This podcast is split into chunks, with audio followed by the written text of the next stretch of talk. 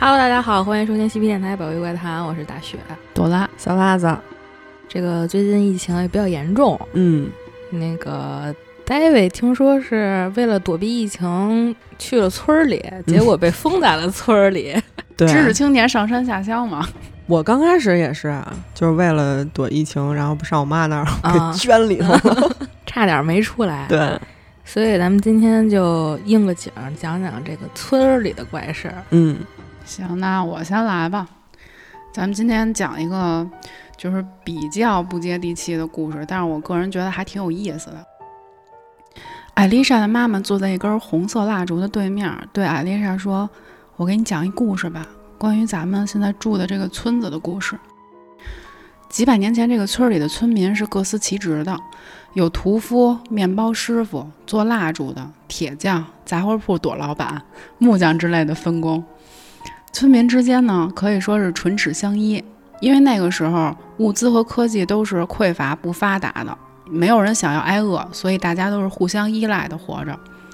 邻里关系都还不错，毕竟是一损俱损嘛。这个故事也就就此展开了。有一年冬天，一个外来的女人来到了这个村儿里头。由于大雪封山呢，她就没有办法继续赶路了，只能在这个村儿里边停留，等到春天积雪融化，那个时候就好走了。可是这个村儿其实是非常排外的，毕竟当时是一个萝卜一个坑，没有办法给她分配什么工作，所以大家基本都对这个外来女人敬而远之。所以这个女的她得找份工作养活自己啊，要不然就饿死了。本来她是想去酒馆里当一个奏乐的乐手，但是被老板给拒绝了。而且吧，这个女的长得特别漂亮，村里的女的也都特别不待见他，自然也就做不了纺织之类的工作。最后他就没办法，就找了一个清理马厩的脏活儿。但是当这个清洁工的工资实在是太低了，没有办法让他度过这整个冬天。于是他还干起了一些违法乱纪的事儿，就是给人算个命啊，开赌局出老千什么的。每天晚上，村里的男人都会偷偷溜达到这个异乡人住的棚车里边，不外乎就是去赌博了。其实村里的人呢都心知肚明，但是为了保全自己家男人的名声，就全都不言语。但是其中有一个男的就非常与众不同，他呢是这个村里的屠夫。每次屠夫去找这个女的的时候，他都不带钱，而是带一些吃的、喝的和冬天烧火用的柴火。到了异乡人这儿呢，他也不赌博。就是和这个女人聊聊天儿，很快他们这个关系就密切起来了，而且这俩人还盘算着，等着开春大雪融化之后，咱们就私奔。但是这天下没有不漏风的墙，他俩这事儿呢，很快就在村里边给传开了，村民都特别生气，就不想让屠夫走，因为咱们前面也说过了，这个村子啊各司其职，走了一个人就没有办法正常运转。他们觉得屠夫没有资格放弃他在村里的身份，村民需要屠夫。于是，所有人的怒火就都烧到了这个异乡女人的身上。有一天晚上，村民就放了一把火，把这个异乡女人的篷车给烧了。但其实村民不知道，那天晚上屠夫也在。火烧起来的时候呢，屠夫就下了篷车劝阻村民，就是大家都消消气儿，别这样。没想到这么一劝，所有人就更生气了，然后就扭打起来，失手就把这屠夫给打死了。村里人一看打死人了，然后大家就都赶紧跑了。屠夫死了之后呢，那个异乡女人就尖叫着逃跑了。她跑进了这个山里边，冬天的山上没有食物，这个女的也不擅长野外求生，她就在地上挖了一个坑儿，盖上一些破树叶子什么的，就当一个挡风遮雨的地方先休息一下。身上也没带吃的，只能吃一些草根儿啊、野果什么的。很快她就越来越虚弱，这个女人觉得自己马上就要死了。就在同一时间，她发觉自己怀孕了。那当然，这个怀的是屠夫的孩子，她就觉得太绝望了。在新月的晚上，爬上了山顶儿。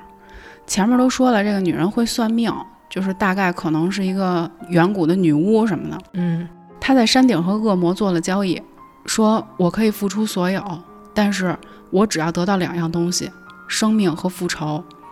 当然，这个交易是成功的，她可以活下去了。只是活下去的方式有一些与众不同。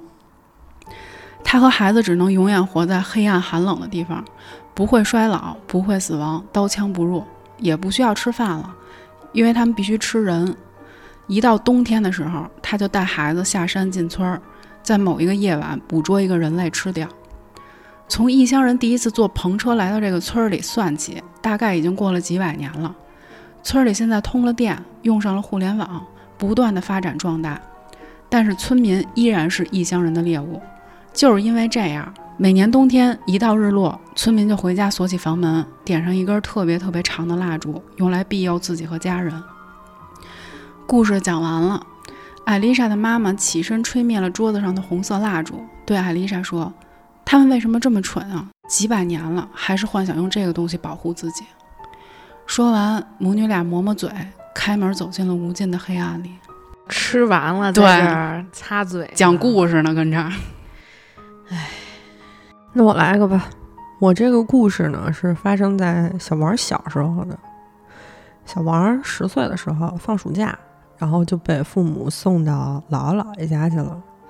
因为姥姥姥爷退休之后呢，就去郊区的村里住了，比较清静嘛，然后也有功夫能管他。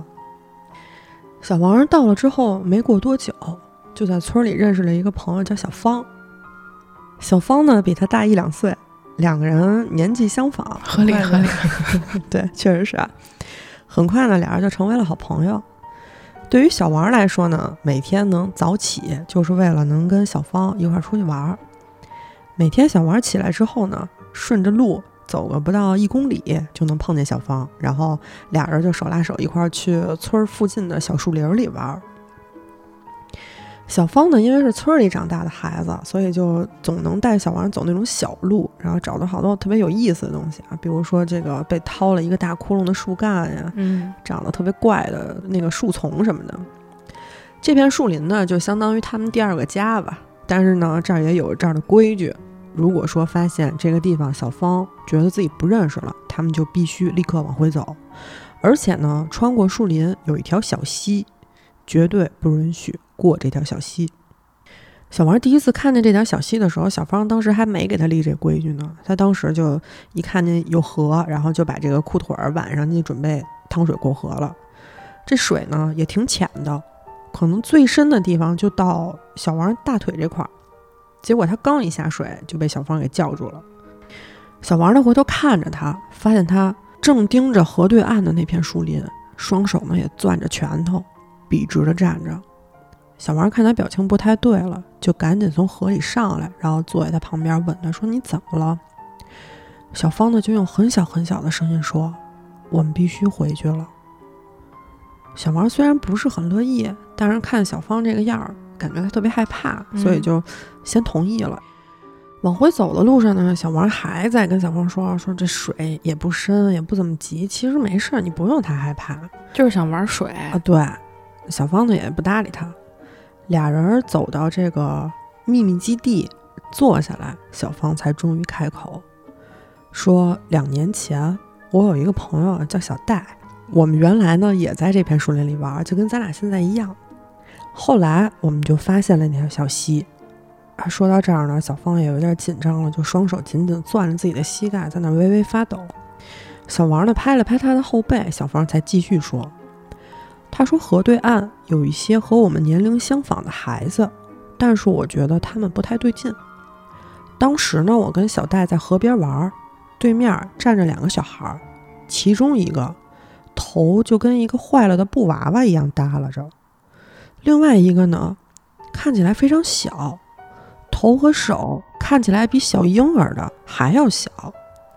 我们当时呢还给他们起外号，就笑话他们，你知道吧？就是。”觉得他们太奇怪了，然后小戴呢还会往河对岸扔石头子儿，而小王就问他说：“那你们给他们起外号，他们还嘴了吗？”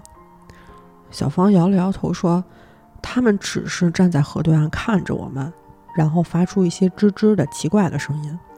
不管我们做什么，他们从来没有从小溪的另一边过来过，就只是站在对岸看着我们，或者吱吱的叫。嗯，而且也不总是这两个。”我大概见过四五个小孩吧，都是这种特别怪的小孩。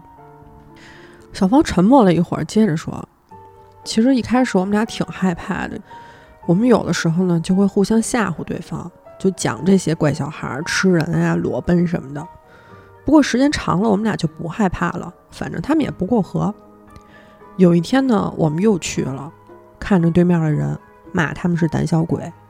结果呢，对面的人转身走了，往树林深处走过去了。我就跟小戴说：“说你看他这意思，他想让你跟上他呢。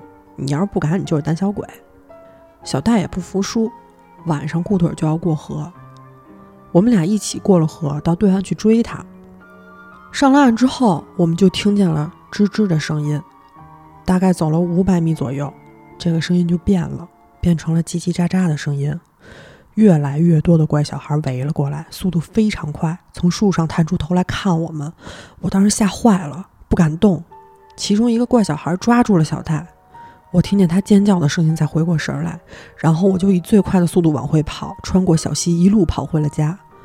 我一边跑一边哭，大人们围过来问我怎么了，我没有说，我不敢说。小戴也没有再回来，我恨死那条小溪了。小王就问他说：“那没有人去找小戴吗？”小芳摇了摇头说：“没有，他是个孤儿，也没有人去找他，而且我什么都没有说，也没有人知道要去找他。他被那些个小孩给抓走了，我也不知道他们会怎么对他。”小芳说完呢，就拍拍屁股往村里走了。走到半截儿，又回过头来，非常郑重其事地叮嘱了一下小王：“永远永远不要穿过那条小溪。”然后就独自回家了。嗯，小王自己漫无目的的在这小树林里溜达着，天还早呢，然后就一边溜达一边琢磨这事儿，直到天黑了，他才开始往家走。走到一半啊，他就生气了，他自己跟那儿琢磨，他就觉得小芳一定是吓唬他呢，然后还编了一个孤儿出来，就让他没办法查证。回到家，一边吃饭一边又搓火，吃着吃，他就问他姥姥姥爷说：“你们听说过有人在树林里头失踪的事儿吗？”他姥姥说：“没有啊。”说：“你问这干嘛呀？”小孩摇了摇头说：“嗨，我就是听那个有别的小朋友聊这个来着。他们说有一叫小戴的小孩失踪了，吓唬我跟小芳来着。”他姥姥沉思了一会儿说：“哦，我想起来了，我记得小芳特别害怕那小树林儿。”前几年，他从那个树林里头哭着疯跑出来，但是什么都没说。他爸说呢，他不愿意见人，在家待了好几个礼拜，怪吓人的。这个时候，小王才觉得有点可怕了，就觉得小芳说的可能都是真的。他就在那想啊，那我今天跳进小溪的时候，对面是不是就有那些怪小孩瞅着我呢？小王自己在那越想越害怕，当天晚上都没睡好。他就梦见他过了小溪，有几十双眼睛盯着他，他也动不了，眼睁睁看着那些眼睛从树林里走出来。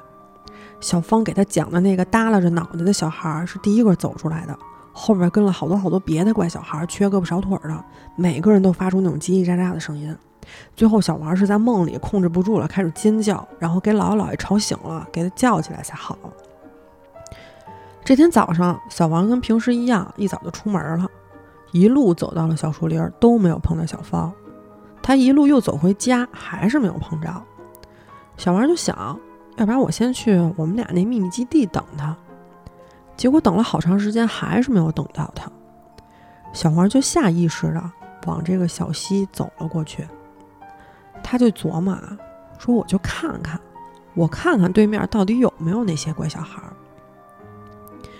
小王走到小溪边，蹲了下来。非常仔细的观察对面的情况，然后还轻轻喊了一声“小戴”，结果还是什么都没发生。他刚站起来准备走，余光就扫到有什么东西挂在对面的树枝上，也不知道他是为了给自己放宽心，还是出于什么原因啊，他就想过去看一眼去，看看对面到底有没有东西。然后他就脱了一只鞋，刚把脚伸进水里，就有人拉了他一把，一回头呢。就是脸色煞白的小芳。小王说：“我刚才看见有什么东西晃了一下，我得过去看看。”小芳呢就抓着小王不撒手，俩人就跟这岸边争吧。结果呢一块掉水里去了。小王呢挣扎着过了小溪，小芳呢还是紧紧的抓着小王的胳膊，说：“好了吧，你也过来了吧，什么都没有，求求你了，我们回去吧。”但是这个时候，兴奋和好奇已经超过了小王脑海中的恐惧情绪。主要就是因为什么都没看见，所以他就觉得还算安全。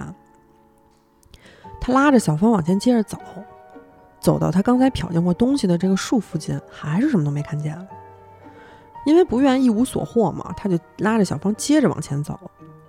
周围呢变得越来越安静了，小芳的指甲已经抠进了小王的胳膊里。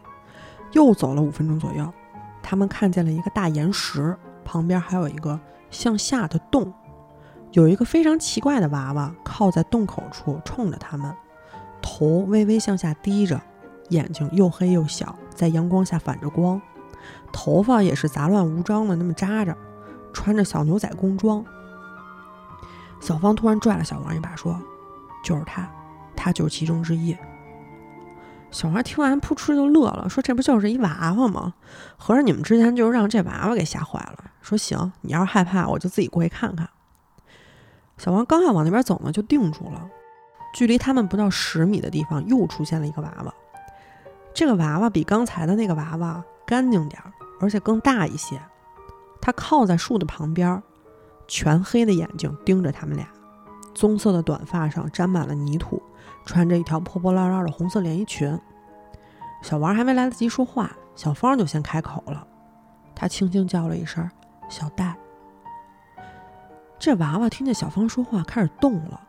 小王也害怕了，他回头看了一眼，刚才洞口那个娃娃也站了起来，笨手笨脚的向他们俩走了过来。赶紧跑吧！小王抓起小芳的手腕就想往回跑。但是小芳却向着那个被称为小戴的娃娃走了过去，娃娃冲他伸出了手，他也冲娃娃伸出了手。小王刚想喊他，就看见一个东西从树上掉下来，骑在了小芳的身上，也是一个小娃娃，非常小。离得近了，小王才看见，娃娃身上根本不是什么破布，而是腐烂的肉。小王就想往回跑啊，但是他也被扑倒了。他就感觉有什么东西在拖着他，慢慢的，眼前的光消失了，取而代之的是黑暗。他能听到的只有拖拽的声音，还有叽叽喳喳的声音。他被拉进了那个洞里，他想活着，他想逃出这里，但是他无能为力。在被拖拽的过程中，小王摸到了一块尖石头，就偷偷攥在手里了。过了一会儿呢，小王被拖到了一个墙壁反着光的洞里，这怪小孩也不动了。他确定这个怪小孩不再拉他之后呢，他也就坐了起来，然后转头看向了怪小孩，只看到了黑洞洞的眼睛。小王手里攥着那个石头，一拳就朝着怪小孩的脸抡了过去。但是跟他想的不一样，他没有任何打到东西上的感觉，他的拳头几乎没有遇到什么抵抗，就穿过了怪小孩的皮肤。他把拳头从怪小孩的头上拔了出来。低头看向自己的手，整个人都傻了。他的手上没有血，而是虫子，蜈蚣、蜘蛛、蚂蚁，各种各样的虫子爬在他手上。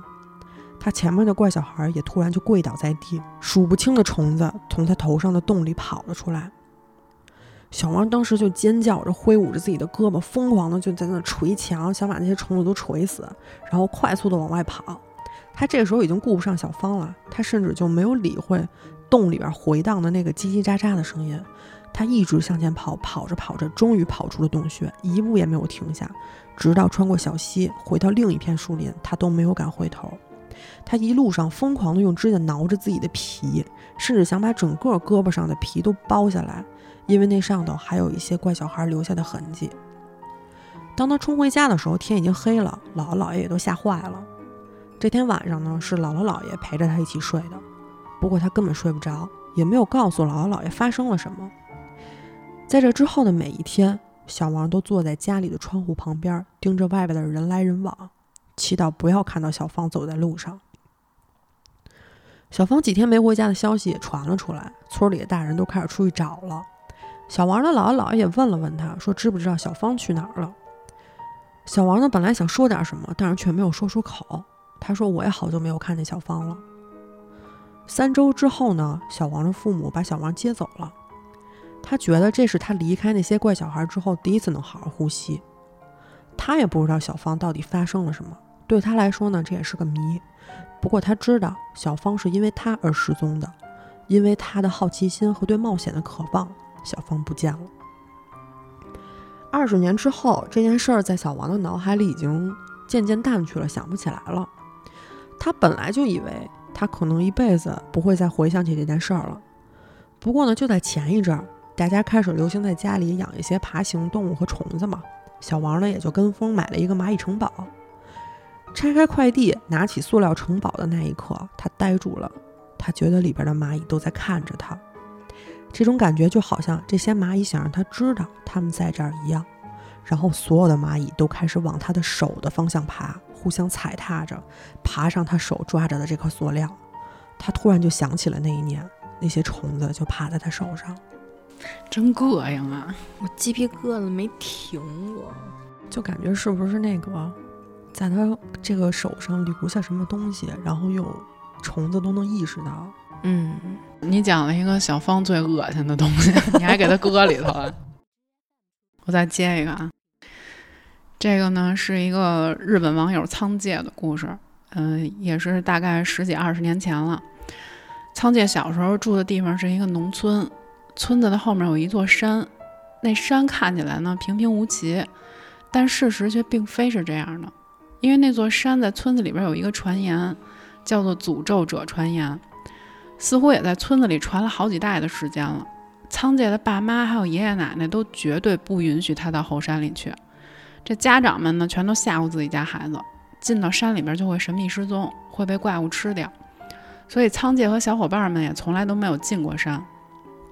但其实有一点还挺奇怪的，虽然村子里的人从来不到山里边去，但是他们这里游客却是络绎不绝，可以称得上是当时的网红旅游胜地。这游客们呢，隔三差五就三五成群的进山里边去玩儿，从来都没有发生过什么传闻中可怕的灵异事件。仓姐他们村儿其实没什么特产，老实说，他对为啥这些游客会去他们村里感到非常不能理解。不过听游客说，这山里面好像有一座废弃的神社，据说祈愿什么的都特别灵。一来二去呢，听游客说的多了，小孩们这好奇心也都来了。有一天，仓介和发小杨太在外面玩的时候，就聊起来这废弃神社的事儿了。杨太就推测。村里边这个诅咒者传言可能就和神社有关系。不过，为什么有神社的山会有诅咒呢？神社不是庇佑一方水土的存在吗？杨太这么一分析，仓介也觉得有点奇怪。然后呢，这杨太就撺掇仓介：“咱进山看看吧。”仓介一口就答应了，也没觉得害怕。主要还是因为每一个进山的游客都安全回来了，诅咒者传言就显得非常可笑。他就觉得这一定是大人们的迷信，然后他们就决定第二天放学之后就去这个后山。仓介呢准备了什么手电筒啊、文布丁，还有一点小点心，打算俩人在神社里边吃点东西。当然了，他们要进后山这件事儿肯定是没有告诉各自的家长的。第二天放学以后呢，俩小孩刚进后山的时候没有什么异样的感觉，这俩人呢有说有笑，都特别嗨。等到太阳下山的那个时间，他们俩终于找到了传说中的废弃神社。杨太站在神社门口看着手表说：“这个时间点，估计咱俩也吃不了点心了，转一圈赶紧回家吧，不然我妈又得骂我。”俩人的脚踏进废弃神社的那一刻，他们终于感到有点后悔了。神社的深处传来一股奇异的感觉，他们觉得是有什么东西躲在黑暗里偷看他们。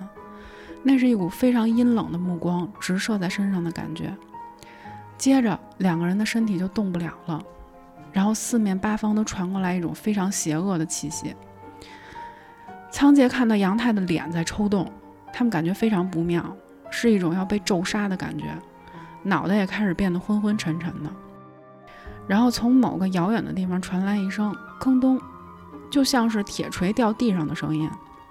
然后他们俩的身体突然就又能动换了，紧接着呢，仓介就拉着杨太就往外跑，跑到树林里的时候还被树根绊倒了好几次，身上都磕花了。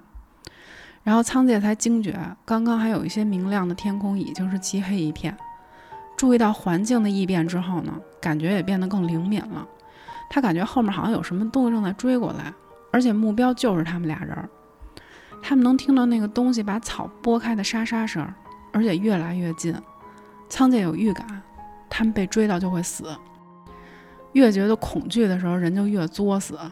仓介回头就瞅了一眼，然后他就看见身后不远处有一个长得特别像黑猩猩一样的生物，双眼都布满了血丝，正在往他们所在的方向疯狂地飞奔。一通你追我赶之后，终于从山里逃出来了。走出山林的时候，身后那个东西突然就没了动静，凭空消失了。仓姐哆哆嗦嗦地回到家里，假装什么也没发生，就在客厅坐着。奇怪的是，家里的大人一个个都阴沉着脸，尤其是奶奶，嘴里一直在碎碎念着类似经文的东西。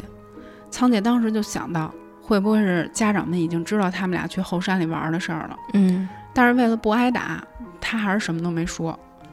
吃完饭之后呢，电话铃就响了，仓姐的妈妈就赶紧接起电话来。打电话过来的是杨太的妈妈，这电话里就问：“我们家杨太还没回家呢，是和你们家儿子在一块儿吗？”仓姐在旁边一偷听这电话内容，心里就一紧。其实她慌慌张张从山里跑出来的时候，就发现之前一直被她拉着手的杨太就不见了，和谣言里边说的一样，进到山里会失踪。仓姐就使劲地冲他妈摇头。他妈呢，就对着话筒说了一句：“仓介说他不知道，放学之后就没再见过杨太了。”在这个电话挂断的过程中呢，仓介就听到杨太的妈妈好像已经在哭了。等到挂了电话，回到客厅，奶奶就瞪着仓介说：“你是进山里边了吗？”仓介当时特别害怕，就点了点头，直觉告诉他，他不能再说瞎话了，不然有可能会死得很惨。然后奶奶就突然抱起了。揪着仓介的领子就问：“你为什么进去？说了多少次了？那里是被诅咒的，你已经被那个东西标记了，一定要想办法除掉。”奶奶每说一个字，仓介心里的恐惧就被放大一次。接着奶奶又说：“不对啊，杨太也去了，对吧？他是替你死的，他一定死了。”听到这话的时候，仓介眼前一黑，吓晕了。之后，仓介一家就匆匆忙忙地搬出了这个村子，去了别的地方生活。这件事儿过去至今有快二十年了，仓介每天都活在忏悔和痛苦里。那个被诅咒者的传言，其实就是指后山和山村之间的关系。仓介所住的这个村子，以前好像是一个会吃人的村子。严格的来说，是被诅咒的是那座村子里的村民，他们是一个食人族的后裔，继承了食人族污秽血脉的村民被神社里面的神所讨厌。奶奶告诉仓介。山里的神社守护力非常强，就算是已经废弃了，还是有相当强大的力量。被诅咒的人如果到了神社附近，一定会发生灭顶之灾。因为来来往往的游客并没有食人族的血脉，所以没出过什么事儿。守护神一次只惩罚一个人，所以仓介那次走运没有被杀掉。但是山神在仓介身上做了标记，如果不远离村庄，一定会被抓住。失踪了的杨太一家呢？据说后来也非常惨。那家人在一两年的时间里接二连三的惨死，中间到底有什么联系，也就不用多说了。他就是闻着血味儿就杀人，有点像八尺。是，我讲一个故事吧。我讲这个故事主人公，呃，是小徐，就不是小王了，因为小王没这个胆子。小徐呢，小时候是在农村长大的，到了上学的年纪，他就跟着爸妈去了这个城里念书。但是他一直是觉着这个在农村比在城市里有意思多了，所以从他小学一直到上高中，每年这个寒暑假一放假，他就会立刻回到这个农村老家过。这个故事就发生在他小学一年级的时候。小徐呢，小时候爷爷过世的早，他又是家里的长孙，所以他奶奶对自己这个大孙子就是无限的溺爱。嗯。虽然那个时候农村啊条件不好，但是这个奶奶对小徐也是有求必应。村里这个街坊有小孩欺负小徐的话，这个徐奶奶就能直接去人家家里这个堂屋说几个小时。所以这个小徐呢，就仗着有人给他撑腰，成了村里人眼中的野孩子。太熊了，就是以前乡下不像现在，就是根本也没有手机。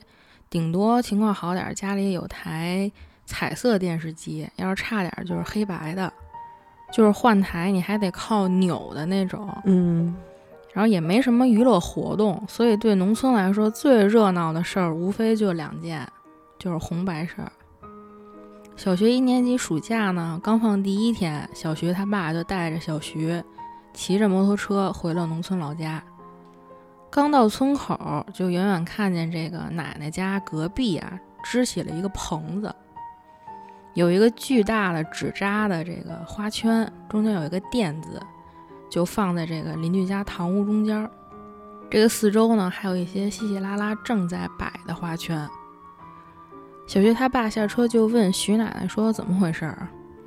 然后这个徐奶奶就说：“这个办事儿的是小徐爷爷的表兄弟，昨天夜里才走的。”小徐他爸听了也是摇了摇头，叹气，又跟奶奶问了一些类似于“最近怎么样啊，身体好不好啊”之类的话。小徐呢就不想听这些，而且他特别的皮，闲不住，就抓着徐奶奶的手，跟徐奶奶道了声好，然后就要往外跑。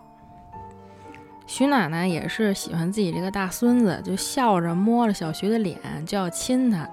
但是小徐就是半大小子，不愿意让人这么亲了，就一扭身儿，泥鳅似的转身就溜出去了。他这一溜出去，就溜到哪儿了呢？就溜到这徐奶奶家隔壁堂屋里去了。真会溜，他想去看看人家办白哎事儿。呦喂，但是这个时候，隔壁家就无论大人小孩，其实都忙里忙外的呢。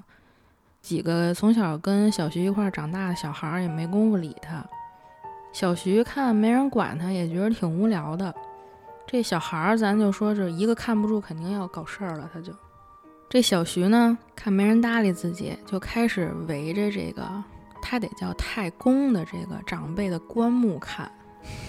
这个太公家算是村里条件比较好的家庭，而且年纪比较大了，算是喜丧。嗯这肯定是要大办的。就农村，咱们知道，就是红白事儿非常讲究，所以小徐就看这个太公的棺材，这个棺木啊特别的厚重，看着特气派。棺前呢是这个太公生前的画像，但是小徐其实一直都挺害怕这个太公的，当着他的面儿，小徐都不敢太淘气。嗯本来小徐觉得没什么意思，就准备跑出去啊，找别的小孩玩儿。这一侧身儿，他看见了这摆放了一排的这个红烛和红香，这熊孩子劲儿他一下就上来了。这玩意儿他也刚一年级，他什么也不懂啊。嗯他一摸自己这衣服兜里，就是回来之前自己藏了几个刮炮在兜里，然后他就调皮捣蛋，他是想啊，自己把这个刮炮一刮，扔到干活的这个大人那边吓唬人家，跟棺材没什么关系 他就是想吓大家一跳，而且这种事儿他年年都干。就村里人打麻将的时候，往人家桌子下面扔瓜炮、扔嗯摔炮吓人家。然后想到这儿呢，小徐就自己没忍住，先高兴了，笑了一会儿，顺手的拿了一瓜炮出来，就装模作样先朝这个太公鞠了一躬，嗯就跟人说说那个我就是想玩儿，没别的意思。嗯然后手呢就不老实拿着这个炮仗往这个点着香的这个地方去凑，他就想把用那个香把这个炮给点了嘛。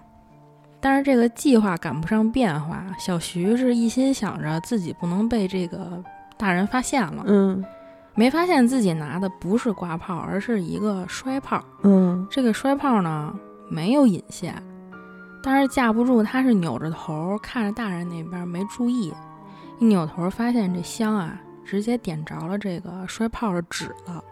点的时候，小徐一扭头一看，说怎么不响啊？以为是一哑炮呢。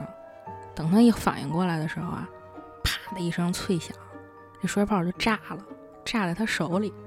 小徐就条件反射，哎呦了一声，手指头也被震得生疼。还带着一阵那个火药的味儿。嗯然后这下动静就太大了，所有人就停下了手上正做的事儿，就看着小徐。小徐就忘了自己那个时候是疼啊还是心虚啊，但是也鬼精的就哭起来了。哭着哭着，就是还是对着遗像哭的，就不知道还以为他跟这个太公生前关系特好，嗯特宠他，自己这伤心呢。嗯徐奶奶呢就在隔壁，听见声音就跑过来了。这大孙儿哭了，这事儿赶紧过来看，说小徐在屋里哭，以为有人欺负他。还没进屋呢，就听见这个徐奶奶在外边大声问自己孙子呢，说是不是有人欺负他呀？然后一进来就看见这个小徐坐在地上，他就赶紧过来把小徐扶起来，一边帮着拍这个屁股上的灰啊，一边就问邻居怎么回事。邻居也纳闷儿，说大家都忙呢，谁也不知道他干嘛了，突然就哭起来了。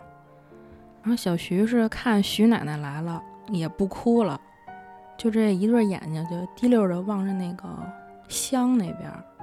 小徐就一看这香，不得了，这香啊，让他给炸断了。哎呦，本来这三根香烧的好好的，有一根靠着堂屋门，人来人往，烧的会比另外两根快一点。但是被他这么一炸，变成了两根短，一根长。哦，这个老话说，人计是三长两短，嗯，鬼计是两短一长。但是小徐这个时候不懂这个呀，他就只知道自己是闯祸了，想赶紧溜。徐奶奶从小看着自己孙子长大的，就撅个屁股就知道小徐刚才 没干好事儿。轻轻拍了一下小徐的头，嘟囔了一句，就提着小徐领子就回家了。这闯了祸，小徐也不敢跑出去了，就老老实实的在奶奶家里玩了。到了晚上，隔壁家还灯火通明，守夜的人就嗑着瓜子聊天嘛。小徐他爸吃了饭就先回了城里，徐奶奶收拾完床就来跟小徐问，说今天在隔壁到底发生什么了？这小徐就支支吾吾的就。就说自己不小心啊，点爆竹炸着手了，但是红香被炸断的事儿一个字儿没敢提。嗯，奶奶呢就弹了小徐的脑门一下，让他今天明天都不许去太公家了，等太公出殡了以后你再出去玩。两天呢过得飞快，到了太公出殡的日子，全村的人都来了，就很热闹。这个太公家族里的青壮年。弄了两根巨大的红木架子，就把这个棺木架在上面。这个直系的子孙呢，就戴着这个白麻头巾啊，围着披风，扎着这个腰带，手里捧着这个遗照，站在棺木最前边儿。然后大家手里也都拿着一堆纸钱，就准备要送了。小徐呢，是被徐奶奶抓着，不让他靠近，就只能让他远远的看着。说等了一会儿，看这个村里长辈敲锣，喊了一声出殡，这唢呐声、哭声就响起来了。这几个架着棺材的年轻人就跟着送殡的这个队伍开始走。小徐一看也不让自己过去，觉着没什么意思，就想回家拿那个网子去扎知了。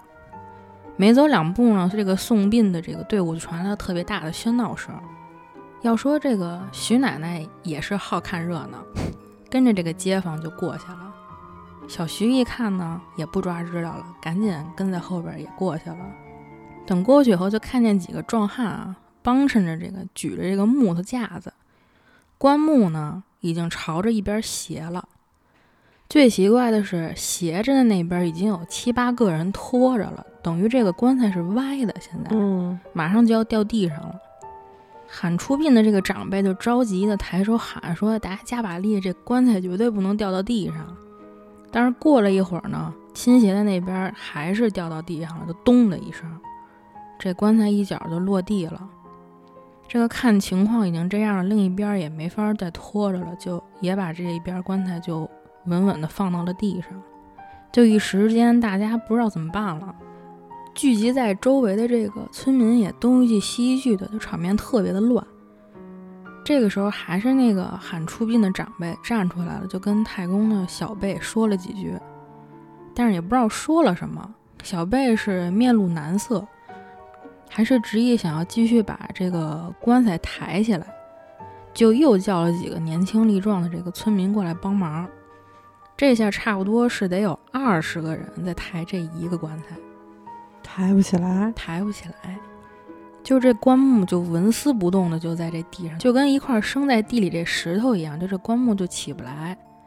小贝又跟这个长辈聊了几句，最后还是接受了长辈说的话，但还是不知道说了什么，就把这个相片呢放在另一个亲戚手上，自己跪了下去，磕了几个响头，趴着这个棺材上说了几句话。但是这次让这个队伍重新把这个棺材抬起来的时候，居然一下就拉起来了。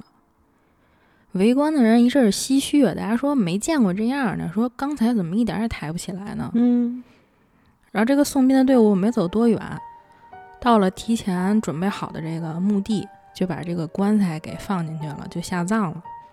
因为一看这差不多要结束了，这个徐奶奶呢就拉着小徐回家了。等到了晚上，徐奶奶做饭的时候，这个小徐跟着在厨房烧火，因为他是从小在农村长大的嘛，这个土灶生火，小徐也很熟练。结果就是在他生好火站起来的时候，一个没注意，踩到地上一根竹竿，一下就滑倒在地上了。用手撑了一下，没磕到什么别的地方，就是这只手给摔的粉碎性骨折。徐奶奶急的就赶紧给这个小徐的爸爸打电话，让他来赶紧带去医院。平时呢，小徐当着徐奶奶面都会一分疼装成十分疼，嗯，但是这次骨折，徐奶奶问小徐的时候，小徐什么也没敢说，因为他想起来自己骨折的这只手，就是当时他在太公棺材面前点摔炮的那只，那就还是自己知道自己干嘛。他还是知道自己干嘛。是，嗯好吧，那今天的节目就到这里吧。我们会在每周三五更新，周三更新好奇症候群，周五更新嬉皮互动或者百月怪谈。私信主播或搜索 S E P P Y R A D R O 二零二一，可以加入粉丝群和主播交流。我们下期节目再见。拜拜